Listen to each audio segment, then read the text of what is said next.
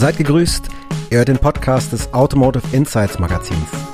Wir berichten über und aus dem Automotive Aftermarket. Was hat sich in dieser Woche auf Industrie- und Handelsseite getan? Wir ordnen für euch aktuelle Branchenentwicklungen ein, berichten und sprechen mit Branchenakteuren aus Industrie, Werkstatt und Reifenhandel.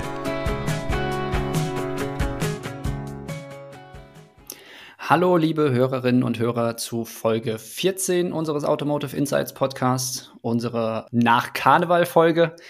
Den Karneval haben wir gut überstanden. Ich hier in Kaiserslautern tatsächlich ohne allzu viele Berührungspunkte. Wie sieht es bei dir aus in Köln, Kai? Es gab einige Berührungspunkte, doch tatsächlich. Und ich bin noch in der Erholungsphase, aber hoffentlich gedanklich auf Höhe. Hey. Hallo zusammen. Ja, genau. Für den Weekly, unseren wöchentlichen Podcast dieser Woche, haben wir uns wieder ein paar Themen überlegt. Wer äh, auf unsere Seite geguckt hat in den letzten Tagen, hat gesehen, dass da ähm, einige Meldungen zu den Jahresergebnissen der großen Reifenhersteller, auch Zulieferer des Jahres 2023 kamen. Die haben wir jetzt mal so ein bisschen äh, durchgeschaut, geguckt, was es da für Tendenzen gibt. Wir haben jetzt beispielsweise schon die Ergebnisse von Michelin gesehen bei denen gibt es ein leichtes Umsatzplus, ein großes Umsatzplus, vor allen Dingen im Bereich, äh, ja, jenseits des klassischen Reifengeschäfts. Also da erkennt man, dass diese Bereiche an, an Bedeutung gewinnen. Bei Goodyear ist es nochmal ein bisschen anders. Die haben eine leicht positive Tendenz in der EMEA-Region, die jetzt vor allen Dingen ja in den letzten Monaten so im Fokus stand wegen der schwierigen Ertragslage. Goodyear möchte ja, wie bekannt, die Werke in Fürstenwalde und Fulda schließen. Auch Michelin hat ähnliche äh, Pläne für Deutschland. Da haben wir auch noch mal ein bisschen drüber berichtet, wie sich das jetzt verändert hat.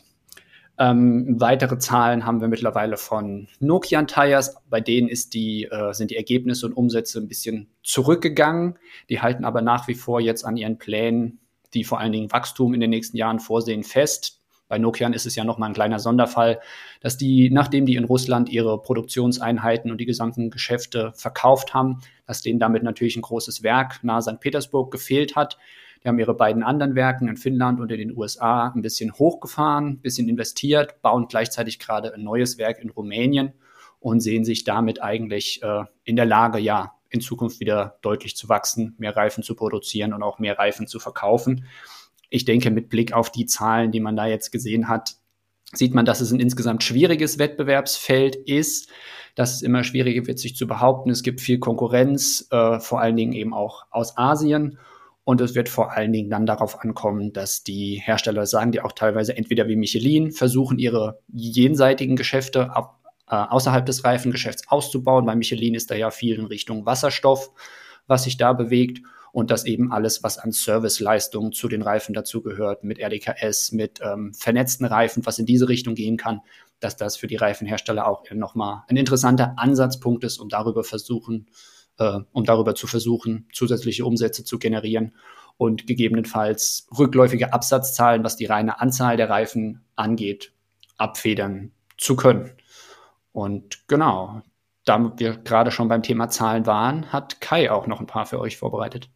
Ja, Zahlen und Geschäftsentwicklung äh, in dem Podcast, ja, äh, recht stumpf vorzutragen hier ist, ist nicht wirklich sinnig. Ähm, äh, trotzdem gucken wir mal ins Kraftfahrzeuggewerbe tatsächlich. Und ja, der Zentralverband Deutsches Kraftfahrzeuggewerbe, ZDK, hat das Jahr 2023 resümiert und da tatsächlich ein recht diverses Stimmungsbild für die Branche gezeichnet. Also grundsätzlich sind die Erwartungen, was Umsatz und Werkstattauslastung angeht, also in den Kfz-Werkstätten und in den Autohäusern, das ist, äh, fällt recht optimistisch aus. Man hat dort eine Blitzumfrage auch gestartet Man sieht allerdings natürlich auch beim Thema Elektromobilität in der Branche, ja, eine Skepsis.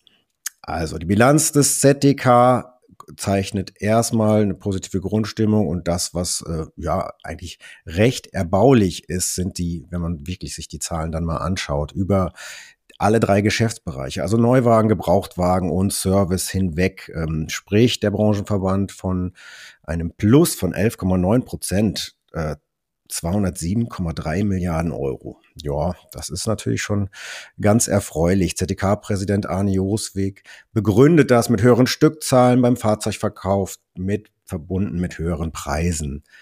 Die gestiegenen Zulassungszahlen sind dann zum großen Teil dem Abbau des Lieferrückstandes aus 2022 geschuldet, sagt er aber auch. Und dass die Branche insgesamt so ein positives Jahr 2023 erlebt hat, ist auch auf die gute Werkstattauslastung und den hohen Wartungs- und Servicebedarf im Markt, sowie natürlich dann auch auf die angezogenen Reparaturkosten zurückzuführen. Ewiges Thema Elektrofahrzeuge, ähm, ja, der gestoppte Umweltbonus, das drückt natürlich gerade in diesem Fahrzeugsegment äh, auf die Stimmung. Ähm, es gibt also beim genaueren Blick auf das, was der ZTK resümiert hat, eröffnen sich die Baustellen und Eintrübung im deutschen Kraftfahrzeuggewerbe dann recht deutlich. Einen deutlichen Rückgang der Fahrzeugneubestellungen beispielsweise ähm, hat man dann verzeichnet, insbesondere bei den Privatkunden. Das hat Arne Joswig erläutert. Er nennt natürlich auch nochmal den plötzlich gestoppten Umweltbonus und dass die Effekte dann bezogen auf die, das Segment Elektromobilität und alles das dort in den Aftermarket dann strahlt, dass man das im Jahr dann in der Folge spüren wird. Die befragten Betriebe, also die Blitzumfrage, die der ZDK durchgeführt hat, die bewerten das Servicegeschäft insgesamt als sehr positiv. Also die Befragung ergab beispielsweise, dass 85 Prozent der Werkstätten bei Wartungs- und Reparaturarbeiten eine sehr gute Auftragslage sehen und wenn man dann sich die Zahlen nochmal genauer anschaut oder das, was der ZDK dort auf einer Pressekonferenz äh, kommuniziert hat, dann ergibt sich daraus tatsächlich auch ein recht differenziertes Bild der aktuellen Marktsituation. Äh, interessant beispielsweise ist zum Beispiel auch, dass der, dass der Umsatz der markengebundenen Autohäuser am Neuwagenvertrieb im, im Jahr 2023 um 2,6 Prozent auf 66,6 Milliarden äh, angewachsen ist die höheren Kosten für Wartung und Reparatur. Wie bereits erwähnt, war das Servicegeschäft eine wesentliche Stütze. Wie der Branchenverband dann anführt, ähm, war im Geschäftsfeld Service und Reparatur im Jahr 2023 da tatsächlich ein Umsatzsprung von 17,7 Prozent auf eine Gesamtsumme von 33,8 Milliarden Euro zu verzeichnen. Und tatsächlich auch 2023 äh, sieht man auch, dass, äh, dass es weniger Betriebe im Kraftfahrzeuggewerbe geht, also die, die eindeutige Tendenz von ja, Konzentration und auch Schrumpfung, die ist weiterhin existent. Wenn man den ZTK nennt, 250 Betriebe und damit ein Minus von 0,7 Prozent. Und insgesamt sind damit dann in der Branche im Kraftfahrzeuggewerbe noch 36.170 Betriebe aktiv, sagt der ZTK. Bei den Beschäftigtenzahlen sieht das äh, dann ähnlich aus, die Tendenz. Äh, auch nicht übermäßig drastisch, aber die Anzahl der Beschäftigten im Kraftfahrzeuggewerbe sank um 0,9 Prozent auf insgesamt jetzt 430.000 Menschen. So viel zu den Zahlen und den Grundstimmungen, die ja, wenn man sich das jetzt vom ZDK präsentierte, gar nicht so übel erstmal aussieht. Und wenn man genau drauf blickt, äh, tatsächlich sieht man die Trends der letzten Jahre da auch eigentlich bestätigt. Soweit von mir. Daniel, hast du noch was? Ja, ganz zum Schluss würde ich vielleicht einfach noch mal auf ein äh, ja, Service-Thema auch eingehen, um da so ein bisschen uns von dem trockenen Zahlenmaterial zu lösen. Wir haben äh, letzte Woche uns noch mal mit dem Michael Schwemmlein vom BAV unterhalten und zwar ging es da um die RDKS-Pflicht bei Nutzfahrzeugen. Das ist ein Thema, was jetzt eigentlich schon die letzten ja, anderthalb, knapp zwei Jahre äh, relevant ist, weil eben seit, seit zwei Jahren im Prinzip diese Pflicht zur, äh, ja, zur Nutzung eines RDKS auch bei Nutzfahrzeugen greift. Es gab eine zweijährige Übergangsfrist, die jetzt im Juli dieses Jahres, also tatsächlich in ein paar Monaten offiziell abläuft. Und ab dann müssen auch alle neu zugelassenen Nutzfahrzeuge über irgendeine Art von RDKS, Reifendruckregelsystem, Reifendruckfüllsystem oder ähnliches ähm, verfügen. Und da ist eben das Problem, dass das ganz offensichtlich noch nicht alle äh, Branchenteilnehmer in dem Maße auf dem Schirm haben. Der BRV hat sich selber auch Ende letzten Jahres im Herbst nochmal an Fahrzeughersteller und an Transportverbände und äh, an alle relevanten Akteure eigentlich gewandt um sie darauf hinzuweisen, dass es auf der einen Seite eben diese Pflicht gibt und auf der anderen Seite auch darauf hinzuweisen, dass aus seiner Sicht, also aus der Sicht des Bundesverband Reifenhandel und Vulkaniseurhandwerk, noch diverse Punkte offen sind.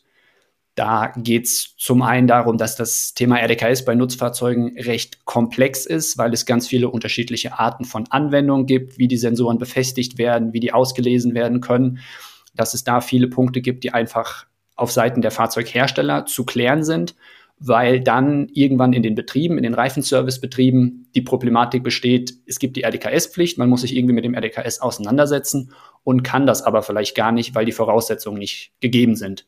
Ähm, in der Hinsicht ist es ganz wichtig, sich daran zu erinnern, das hat der Herr Schwemmlein dann auch nochmal gesagt, dass ähm, die überwiegende Mehrheit der Reifenservice-Leistungen eben tatsächlich in den Reifenhandelsbetrieben im Commercial-Bereich laufen. Also er hat gesagt, dass das rund 90 Prozent der ähm, Dienstleistungen sind, die eben bei Fachbetrieben anfallen, die von Fachleuten gemacht werden und die dann eben auch in der Lage sein müssen, das RDKS, was ja zum Reifenservice dann dazugehört, entsprechend zu warten, auszutauschen, zu reparieren, Sensoren zu ersetzen, alle die Serviceleistungen, die da drumherum anfallen.